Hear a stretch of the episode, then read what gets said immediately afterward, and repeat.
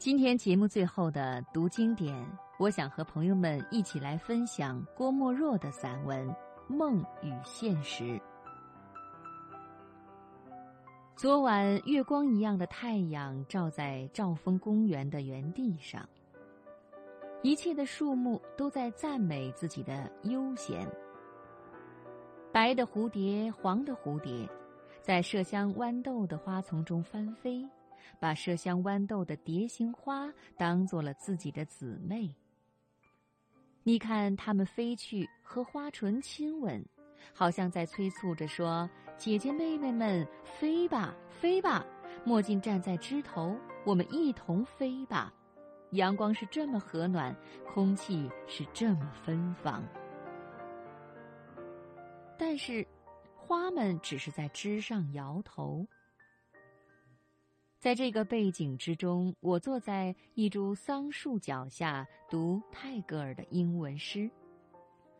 读到了他一首诗，说他清晨走入花园，一位盲目的女郎赠了他一只花圈。我觉悟到，他这是一个象征，这盲目的女郎便是自然的三美士。我一悟到了这样的时候，我眼前的蝴蝶都变成了翩翩的女郎，正把麝香豌豆的花茎化成花圈向我身上投掷。我埋没在花圈的坟垒里了。我这只是一场残缺不全的梦境，但是是多么适意的梦境啊！清晨一早醒来，我打算到静安寺前的广场去散步。我在民后南里的东总弄，面朝福煦路的门口，却看见了一位女乞丐。她身上只穿着一件破烂的单衣，衣背上几个破孔露出一团团紫色的肉体。她低着头蹲在墙下。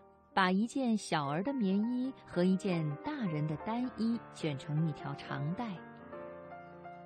一个四岁光景的女儿蹲在他的身旁，戏弄着乌黑的帆布背囊。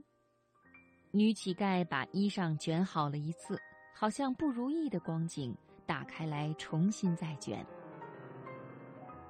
衣裳卷好了，她把来围在腰间了。他伸手去摸布囊的时候，小女儿从囊中取出一条布带来，如像漆黑了的一条隔带。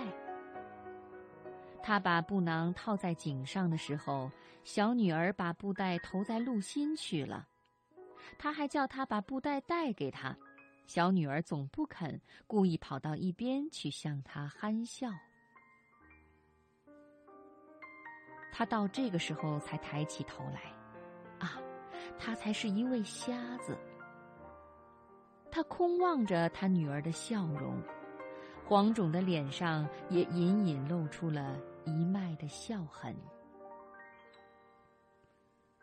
有两三个孩子也走来，站在我的身旁，小女儿却拿她的竹竿来驱逐。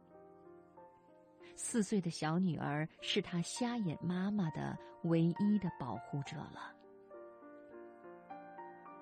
他嬉玩了一会儿，把布袋给了他瞎眼的妈妈，他妈妈用来把他背在背上。